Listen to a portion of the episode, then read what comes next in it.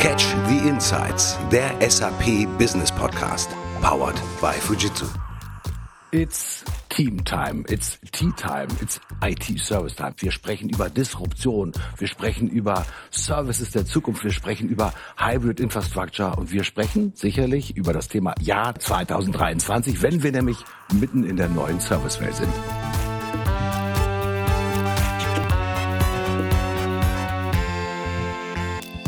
Ich habe mir eine Zahl aufgeschrieben, Steffen, ich nenne sie jetzt einfach mal auch für unser Publikum.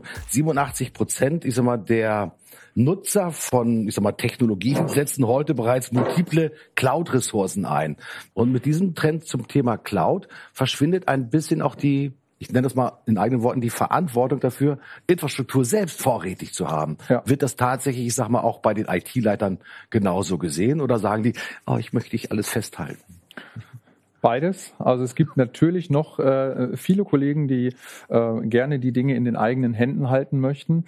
Äh, am Ende zeigt sich aber, dass auch sicherlich durch die Corona-Pandemie und durch die Auswirkungen mehr als 75 Prozent der Unternehmen heute ihre Workload in Public oder Private Clouds verlagern. Das meistens bei einem IT-Dienstleister, bei einem der großen Hyperscaler. Und äh, dieser Trend ist nicht aufzuhalten. Das heißt, der Weg in die Cloud, der muss vernünftig gemanagt werden. Das kann man sicherlich nicht einfach so mal eben im Vorbeigehen machen, sondern es braucht äh, ähnlich wie beim Tee aufgießen vielleicht auch ein bisschen Zeit am Anfang, um sich darüber vernünftig Gedanken zu machen und dann äh, kriegt man dort eine sehr gute Roadmap, eine sehr gute Story hin, die man hinterher dann genießen kann. Aber natürlich in diesem vergangenen Jahr ist natürlich enormes passiert, nämlich der Weg in die Digitalisierung. Das war keine Reise, das war ein Katapultstart für viele Unternehmen. Es war wie ein Aufschlag, der plötzlich auf der anderen Seite wirklich äh, einschlägt gekriegt und den muss man dann retournieren. Und äh, dieser Return, äh, du hast es gesagt, der, da kann man sich nicht äh, in Ruhe Zeit lassen, hinstellen, sondern der muss, der musste schnell passieren. Die meisten Unternehmen haben äh, sehr gut reagiert, haben ihre Infrastrukturen, wiederum die Infrastruktur, ihre Netzwerke, ihre VPN-Systeme schnell hochrüsten können, haben den Arbeitsplatz der Zukunft eingerichtet und waren selbst verwundert vermutlich, dass sie den schon lange in sich hatten, aber äh, haben ihn damit natürlich ein Stück weit letztlich auch, ähm, äh, ja, ich sag mal, aufblühen lassen. Also von daher, der Return ist, glaube ich, den meisten Unternehmen geglückt. Der Ball ist wieder auf der anderen Spielfeldseite und jetzt geht es natürlich darum, das Spiel weiterhin zu gestalten, denn die Mitarbeiter, die User, die Kunden unserer Kunden haben sich daran gewöhnt, äh, damit umzugehen und äh, das jetzt zu gestalten, ist die Aufgabe für die Zukunft. Ich nehme dieses Bild von dir Steffen gerne nochmal auf, sozusagen. Wir sind im Spiel. Jetzt stelle ich mir Folgendes vor. Da wird plötzlich mitten im Spiel der Ball ausgetauscht. Weil das ist das Thema Hybrid Cloud. Ich muss heute mal dahin springen und ja. plötzlich kommen vollkommen neue Akteure und vollkommen neue Situationen auf mich zu. Und du sprichst viel mit CIOs und ich sag mal, wenn wir denen zuhören, dann haben die schon manchmal so eine nachdenkliche Miene im Gesicht, weil das Thema nämlich Komplexität wird ja durch die Hybrid Cloud, ich sag mal, maßgeblich skaliert. Richtig, genau. Die Komplexität ist das, äh, das große Thema. Wir haben kurz darüber gesprochen gerade schon. Komplexität verschwindet nicht einfach, sondern Komplexität findet an einer ganz anderen Stelle statt. Im Tennis spricht man dann von New Balls, please. Nach dem siebten Spiel gibt es neue Bälle, die ins Spielfeld gebracht werden. Und das Spiel läuft ja und muss ja auch einfach weiterlaufen. Und äh, hier muss es auch ähnlich sein. Das heißt, die Anforderungen, die Time to Market und auch die Anforderungen des Business kurzfristig neue Workloads kurzfristig, neue Applikationen, Businessprozesse auf anderen Clouds äh, wirklich möglich zu machen. Das ist die Aufgabe, das ist der, das ist die Herausforderung für die CIOs, für die Digitalmacher und äh, dafür haben wir ganz gute Antworten und Strategien entwickelt, wobei wir unterstützen können. Und unser nächster Gast ist der Head of IT. Herzlich willkommen an dieser Stelle an Michael Buwak. Was muss sich eigentlich bei den Service-Providern verändern, damit die Technologiepartner werden? Sehr, sehr spannende Frage und wir merken das auch in den ganzen Gesprächen, die wir mit unseren äh, Bestandsprovidern, aber auch in den Ausschreibungen mit neuen äh, Partnern letztendlich äh, immer wieder merken, dass sie an ihre Grenzen kommen. Natürlich auch getrieben aus der Vergangenheit kennen wir das, dass Services in der Vergangenheit produziert worden ist, sind äh, wo man sozusagen äh, den bestmöglichen Service zum geringstmöglichen Preis letztendlich versucht hat herzustellen und den Kunden zur Verfügung zu stellen. Äh, und heute ändert sich. Das ist ein Paradigmenwechsel. Und das bedeutet sozusagen, ich muss sozusagen angefangen sozusagen vom kulturellen Aspekt in der Firma, wie ich dann auch der Culture Mind letztendlich da äh, wirkt, aber auch dann die, die Themen in der Organisation, wie die Organisationen, die Rollen aufgesetzt sind, äh, letztendlich äh, einiges verändern.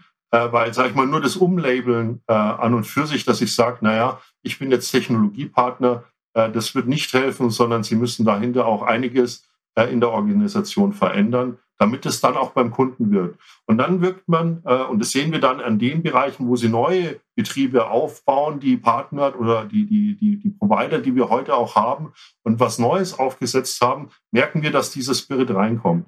Und da kommt dann auch das Thema Kompetenz mit rein, dass man sagt, okay, ich betreibe nicht nur einen Service und mache dazu den Support, sondern ich kümmere mich tatsächlich darum, wie man letztendlich dieses, äh, diesen Service im Unternehmen erfolgreich konsumiert. Das heißt, äh, nicht nur der Konsum, sondern dass es sozusagen auch effektiv genutzt wird.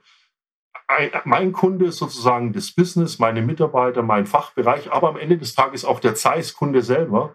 Und nur wenn die sozusagen erfolgreich, schneller, flexibler, äh, produktiver sind, ja, äh, spiegelt das letztendlich den Erfolg äh, dar. Und nur wenn der Technologiepartner in der La Lage ist, mit mir das zu entwickeln und zu unterstützen, äh, bekomme ich dann auch, sage ich mal, äh, den Service an die Stelle, wo wir ihn dann eigentlich auch haben wollen.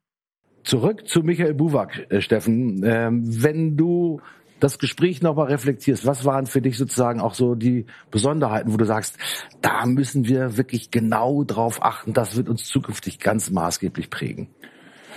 Die Verfügbarkeit, die schnelle Verfügbarkeit, ähm, schnell buchbar wie ein Produkt, den, das ich im Amazon-Shop äh, kaufe oder aber bezogen auf Ökosysteme, wenn ich über das iPhone nachdenke, da gab es ja auch einen kurzen Einspieler, der, der App Store, dass ich Apps entsprechend äh, über ein Ökosystem buche und natürlich auch, und wir sehen es hier in der Umfrage, dass äh, die Nutzer eben Teil der Entwicklung sein äh, sollen. Und ich meine, das sind wir heute im privaten Bereich auch über Feedback-Funktionen, äh, die eingebaut sind, über äh, wirkliche äh, Feedbacks, die in eine Entwicklung mit hineingehen sollen. Und genau das müssen IT-Services in der Zukunft äh, in der Lage sein zu liefern. Und ich äh, kann dem äh, tatsächlich nichts hinzufügen. Genau dort, wo die Bubbles äh, auch vermehrt sitzen, dafür stehen wir mit, mit unserem Service Hub, mit unserer Plattform und auch so werden wir zukünftig Services entwickeln und eben auch verfügbar machen für die Alltagsarbeit. Denn wenn sich IT in den Alltag integriert, dann merkt man tatsächlich als User nicht, mit welcher Komplexität dahinter gearbeitet worden ist und das ist das Ziel. Für diejenigen, die den Podcast mit Christoph Benecke nicht gehört haben, brauchen Sie jetzt natürlich auch nicht anzuhören, aber nachher nochmal. Er hat ein super tolles Beispiel geprägt, um sich verständlich zu machen, wie so ein Service Hub tatsächlich funktioniert. Nämlich mit dem Beispiel des Travel Adapters.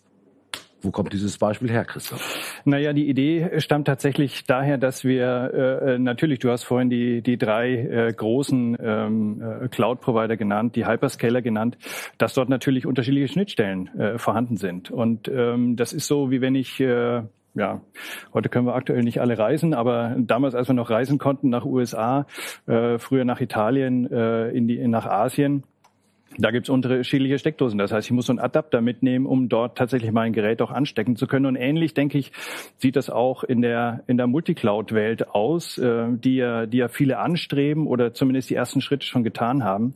Das heißt, der, der Service Hub äh, bildet quasi einen, einen Adapter, einen Travel-Adapter, wo wir sehr schnell die Hyperscaler mit anbinden können und damit einfach die, ähm, die Hürde in, äh, zu nehmen, äh, den Stecker aufzumachen, irgendwie einen anderen Stecker dran zu schrauben, das wieder zuzuschrauben, irgendwo reinzustecken und wenn ich es rausnehme und bin im nächsten Land, dann muss das Ganze wieder von vorne losgehen.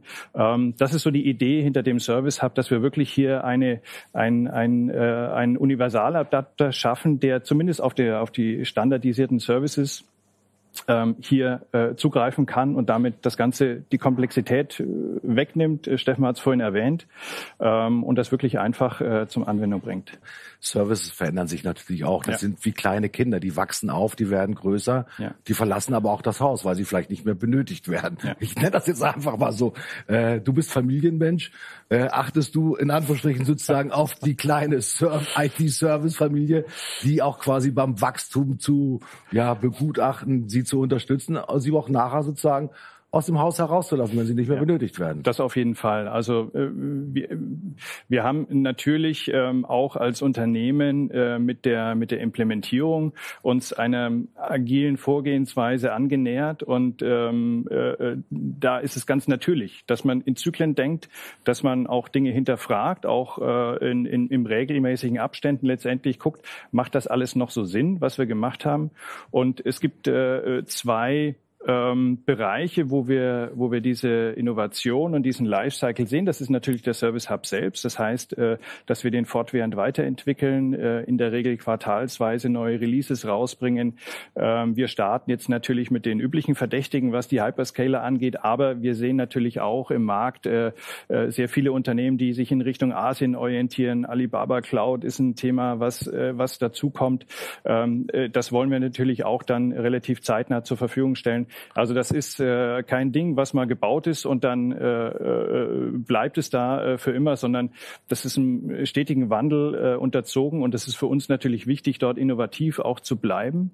Und das Zweite sind natürlich die Services, die angeboten werden. Ja, auch da sehen wir, wenn wir uns SAP beispielsweise als als Standard ähm, äh, angucken da bleibt die Ent Entwicklung nicht stehen. Da, da sind wir äh, auch mit dabei, äh, sehr eng in Absprache auch mit SAP unsere Services zu gestalten, neue Features dazu zu bauen, ähm, auch äh, letztendlich Interaktion mit anderen SaaS-Providern, Salesforce und so weiter äh, mit anzubieten, sodass hier wirklich dieses Ökosystem wächst und gedeiht. Ich erzähle Ihnen ein bisschen was über unseren Gast, der gleich hier live mit ins Studio kommt. Auf der einen Seite baut er schon eine an der Hochschule, nämlich an der Hochschule Hochschule Ravensburg und Weingarten einen vollkommen neuen Studiengang auf. Da geht es um das Thema Digital Business, wo die neue Generation der IT-Verantwortlichen ausgebildet wird. Und äh, in seiner Hauptfunktion hat er lange Jahre als CIO die IT eines wirklich großen Unternehmens gemanagt mit 76 Standorten, an denen über 8000 Mitarbeiter knapp 4 Milliarden Euro Umsatz erwirtschaften. Und das ist die Wieland-Gruppe. Und hier ist er jetzt als Chief Enterprise Architekt. Grüß Sie, Herr Kestle. Hallo, Herr Kestle. Grüß Sie. Guten Abend, Herr Puscher. Wenn ich heute über Clouds nachdenke, muss ich mir vielleicht mal den Wetterbericht angucken, weil da verändert sich auch eine ganze Menge. Was ist das für ein Beispiel? Erklären Sie es uns bitte, Herr Keschle. Absolut. Ich habe mir dann viele Gedanken äh, darüber gemacht, äh, wie sieht denn die Cloud-Welt eigentlich aus und habe dann so Assoziationen herbeigeführt, die ich auch in der Zwischenzeit ein paar Mal verprobt habe, so wie, sowohl in der Praxis wie auch in der Lehre. Und ich bezeichne das als Isobarenkarte der Cloudifizierung. Es kann sich ja jeder von Ihnen den Wetterbericht vorstellen. Äh, wir können äh, so diese, diese Hochs, diese Tiefs, äh, diese unterschiedlichen Wetterlagen, die Schönwetterwolken, dann sieht mal ein Tief wieder her, dann haben wir die, die inversiven Lagen etc. etc. Also wir kennen ja sehr, sehr gut diese Wetterstrukturen und ich glaube auch, wir kennen auch gut in der Zwischenzeit diese Cloud-Strukturen. Und ich glaube, die können wir gut übersetzen in diese Wetterlagen und können uns dann schön überlegen in dieser Isobarenkarte, die wir für ein Unternehmen darstellen, welches sind denn die Wolken, die gerade äh, vor dem Haus stehen, welche sind die Wolken, die irgendwie ankommen und was müssen wir denn tun, um uns auf bestimmte Wetterlagen entsprechend einzurichten. Da gehört natürlich auch dazu, dass man bestimmte Wetterlagen dann auch äh, vorhersieht, mit Regenperioden etc. Und da kann man sich gut darauf einstellen. Und ich habe es ja an einem Beispiel dann auch mal konkretisiert. Wir hatten ja auch in äh, äh, diesem, äh, dieser Gesprächsrunde ein paar Mal das Thema SAP. Und wenn wir das SAP-Thema äh, betrachten, sehen wir ja in der Presse häufig dieses Thema S4HANA, entweder on-premise oder in der Cloud, in der Public Cloud oder in der Private Cloud. Und ich habe mal diese, dieses Ökosystem der SAP etwas genauer analysiert und siehe da, da erscheinen, um jetzt in dieser Sprache zu bleiben, über 40 Wolken über 40 Cloud-Anwendungen und jetzt sind es nicht die kleinen Wolken, sondern es sind die großen Wolken. Und jetzt können wir uns überlegen, wie gehen wir denn mit diesen Wolken um? Und wir alle wissen, die, der Himmel besteht nicht nur aus SAP-Wolken, sondern er besteht auch aus anderen Wolken. Und da können wir jetzt unsere Isobarenkarte bauen. Also ich glaube, da kommt sehr, sehr viel auf uns äh, zu. Die Schatten-IT wird in der Zukunft zum Normalfall. Die Schatten-IT wird in der Zukunft zum Normalfall. Jetzt kann ich aus eigener Historie berichten. Ich habe 20 Jahre diese Schatten-IT bekämpft, versucht, die zu bekämpfen. Und stelle jetzt fest, nach diesen 20 Jahren, wir müssen ganz andere Ansätze auf Basis dieser Digitalisierung, dieses Industrie 4.0 entsprechend wählen. Und vorher äh, war es ja schon in der Diskussionsrunde mal so, es geht nicht mehr diese Schatten-IT zu verhindern, sondern die transparent zu machen. Ich möchte aber noch einen Schritt weitergehen in dieser äh, Diskussion. Ich glaube nicht, dass es nur darum geht, und es nur, in Anführungszeichen, diese transparent zu machen, sondern ich glaube, es geht darum, die Fähigkeiten der vielen Mitarbeiter, die wir in den Unternehmen haben, in dieser Schatten-IT proaktiv, positiv für das Unternehmen einzubringen. Also die Mitarbeiter aktiv an der Digitalisierung zu begleiten, äh, zu, äh, äh, ähm, äh, äh, mitzunehmen. Also mitzunehmen im Sinne von mitgestalten. Also nicht irgendwie im Schlepptau mitzunehmen, sondern die dürfen mitgestalten. Zum Wohle des Unternehmens, zum Wohle der äh, Kunden. Auf einmal wird diese Schatten-IT zu einem mächtigen Instrument. Und jetzt übertragen wir das mal auf die CIOs. Wenn ich überlege, die CIO-Abteilung kann dann ein Netzwerk werden, das nicht nur aus den eigenen Mitarbeitern besteht, sondern das in einem Netzwerk fähige Mitarbeiter, die im Unternehmen sind, praktisch mit einbezieht. Äh, das Thema Schatten-IT wird normal. Da haben Sie hier im Studio heftiges Kopfnicken gesehen. Mhm. Weil, Steffen, das Thema kriegt man ja gar nicht weg, sondern man muss es auch hier wiederum, so wie Herr Kessler gesagt hat, zum natürlichen Verhalten der Menschen erklären genau. und deswegen auch einfach nur managen, oder? Richtig, man muss es enablen. Ich würde sagen, man muss es enablen, die Erfahrung, und Sie sagen es ganz richtig, die Erfahrung der Mitarbeiter nutzen.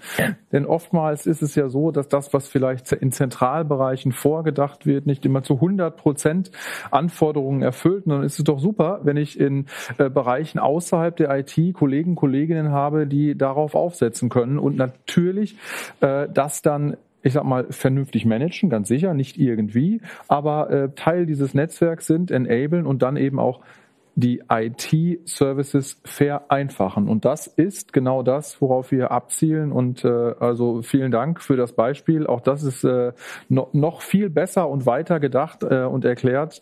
Auch das, äh, das werden wir Ihnen tatsächlich äh, klauen und dann darauf hinweisen, Mensch, die Idee ist in Bad Rappenau beim T entstanden. Sehr gut. Steffen, es ist vielleicht auch ein bisschen so, natürlich sind wir verhaftet in der Tagesarbeit. Das dürfen wir ja nicht vergessen. Mhm. Wir können ja nicht nur in der Zukunft leben, sondern wir müssen ja unseren Job heute und morgen und auch übermorgen erledigen. Ja, wir können sicherlich sehr schnell Standards schaffen, die abrufbar sind. Äh, die Standards definieren dann sicherlich auch eine gute Absprungsbasis, aber um damit dann arbeiten zu können, um mit schnell verfügbaren Standards etwas Neues zu schaffen, muss ich genau diese Dinge tun. Ich muss äh, zuhören, mit meinen Mitarbeitern, mit meinen Kunden umgehen, an dem dritten Ort diskutieren und dann eben genau, was Christoph gesagt hat, äh, die, das nächste Level erreichen, diese Inspiration auch wiederum umsetzen. Also ist auch ein, ein, ein sehr schönes Bild und definitiv etwas, ähm, was für den Innovationsprozess deutlich wichtiger ist als äh, eine Standardisierung. Christoph, wenn ich das als Basis nehme und jetzt auf die Funktion des CIOs schaue und wir gucken in das Jahr 2023, dann ist der Service Hub überall etabliert. Punkt. Dann ist er gar nicht mehr sozusagen in der Rolle, jetzt alles noch so machen zu können, sondern ist er quasi wie ein Ressourcenmanager? Ist das so? Richtig. Er, er stellt letztendlich die Ressourcen äh, bereit, um die Kreativität der, der Mitarbeiter der Fachabteilung zu unterstützen, damit letztendlich die, die Werte im Unternehmen geschaffen werden, dort, wo, wo das Business letztendlich auch passiert. Ja, äh, das ist äh, auch der, die, äh, das Abwenden letztendlich von der, der ähm, großen Teil der Basisarbeit, das, das verschwindet in Richtung Hyperscaler, in Richtung äh, des Service Hubs, der, der äh, einfach die, die Standardisierung ermöglicht und damit aber äh, obendrauf die, die Kreativität trotzdem lässt, um innovative Lösungen zu bauen. Und das wird die Rolle des, des CIOs sein, denke ich auch. Und hier an dieser Stelle sage ich ein ganz herzliches Hallo dem Leiter IT-Management von Energy from Waste EEW. Hallo, grüße Sie, Herr Hoppe. Hallo. Ja, hallo. Schöne Grüße aus, aus Niedersachsen. Ja. Ähm, warum ist aus Ihrer Sicht heraus wirklich so dieses Thema Augenhöhe ja in der Partnerschaft so ein, so ein Erfolgsmodell. Manche betrachten den Service Provider, entschuldigen Sie bitte dieses Wort, als Knecht. Warum ist es bei Ihnen ein Partner auf Augenhöhe? Ich glaube, da sprechen Sie einen ganz wichtigen Punkt an. Ähm, also dieses traditionelle Auftraggeber, Auftragnehmer, womöglich noch devote Auftragnehmersicht, ähm, das hat ja auch viele Jahre ganz gut funktioniert. Also wozu haben wir eigentlich Partnerschaften oder diese Modelle? Es geht ja eigentlich immer darum, Probleme zu lösen. Und ähm, ich glaube, so muss man sich dieses Themas nähern und so wird auch klar, wie ich da zu meiner Haltung komme. Ähm, es gibt einfache Probleme und es gibt komplizierte Probleme. Alles gut. Äh, ich glaube, heute und vor allem morgen haben wir mehr komplexe Probleme und vor allem chaotische Probleme. Und um die zu lösen, ist einfach dieses Klassische nicht mehr zeitgemäß, weil es keine Lösung bringt. Und deswegen ähm, verfahre ich oder lebe ich vor eigentlich jeden Tag, ähm, dass wir auf Augenhöhe in einem Ökosystem agieren. Auf der einen Seite mit dem Kunden, das sind unsere Fachbereiche, unsere Enduser, und auf der anderen Seite mit unseren Technologiepartnern, unter anderem auch Fujitsu.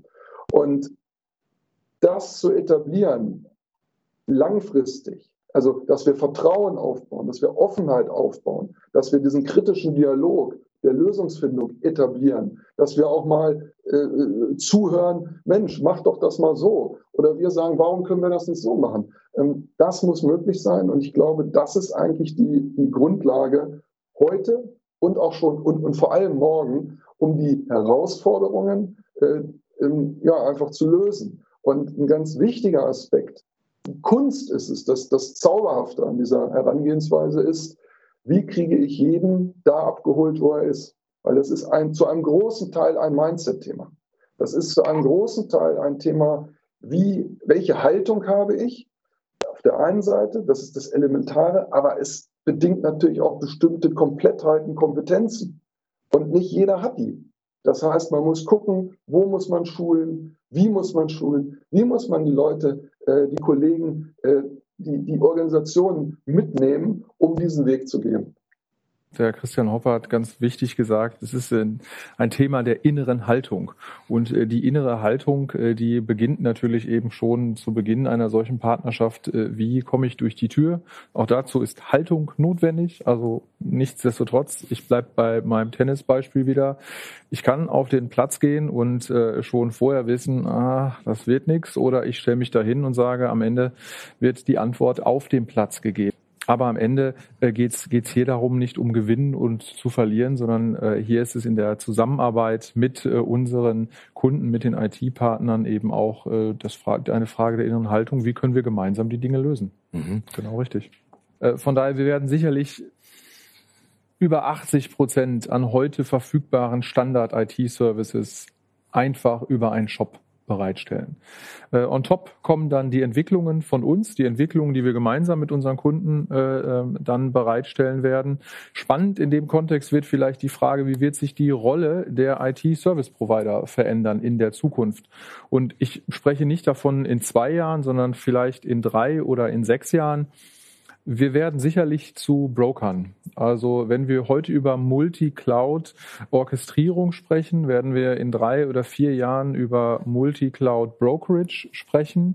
Und wenn ich dann noch weiter denke, dann äh, bin ich mir sehr sicher, dass IT-Service-Provider zu äh, Investoren äh, ihrer Partner, ihrer Kunden werden, weil man sagen wird, okay, IT-Basis, IT-Infrastrukturen sind so weit standardisiert, ähm, da lässt sich vielleicht auch nicht mehr so viel Geld mit verdienen, mhm. dass wir aber trotzdem über eine Innovationspartnerschaft äh, eben unser Investment in die Unternehmen mit hineinbringen und sagen, äh, wir investieren in deine IT und wir investieren in dich als Innovation, innovatives Unternehmen und werden dann natürlich äh, partizipieren von den äh, Gewinnen, die nicht nur äh, auf Basis von, äh, ich sag mal, Steigerungen von EBITDA darlegen, sondern die auch andere Faktoren wie Nachhaltigkeit, wie Zukunftsfähigkeit etc. Ähm, innehaben. Und das wird zukünftig eine Veränderung der, der Service-Provider-Landschaft sicherlich mitbringen. Ich gehe rüber zu Christoph. Schlussstatement. Wir tun jetzt so, als springen wir zusammen in das Jahr 2024 rein. Was ist deine ja, Empfehlung für unsere Mitmacher? Dann haben wir alle Möglichkeiten an der Hand, um die Kreativität äh, wirklich aus dem Unternehmen rauszukitzeln, das Business zu befeuern. Äh, das wäre so die Vision. Äh, die Idee hat mir gut gefallen, äh, wirklich auch äh, partnerschaftlich äh, für das Business neue Ideen zusammen zu entwickeln. Ich glaube, eine bessere Vision kann man man sich nie vorstellen. Steffen, dein Blick, deine Zukunftsvision aus der Perspektive 2024? 2024, wir sind äh, erfolgreich, wir sind einem, in einem Release 10.x und äh, haben mit dem Service Hub so viele Standards äh, in Unternehmen etabliert, dass auf dieser Basis Innovationen geschaffen werden, die äh, die ISO-Barenkarte von dem Herrn Kessler äh, erfüllt und die die partnerschaftliche Zusammenarbeit mit dem Herrn Hoppe noch weiter ausbauen lässt, vielleicht sogar über Unternehmensgrenzen hinweg zwischen unseren Kunden, denn auch das wird sicherlich ein spannendes Ökosystem sein und äh, dafür wollen wir unseren äh, Beitrag leisten. IT becomes service, our service, your future, that's IT. In diesem Sinne, bleiben Sie uns treu, empfehlen Sie uns weiter. Ich hoffe, Sie sind bei der nächsten T-Runde auch wieder mit dabei. Ich freue mich auf Sie. Bis zum nächsten Mal. Tschüss. Ja, Martin Fischer.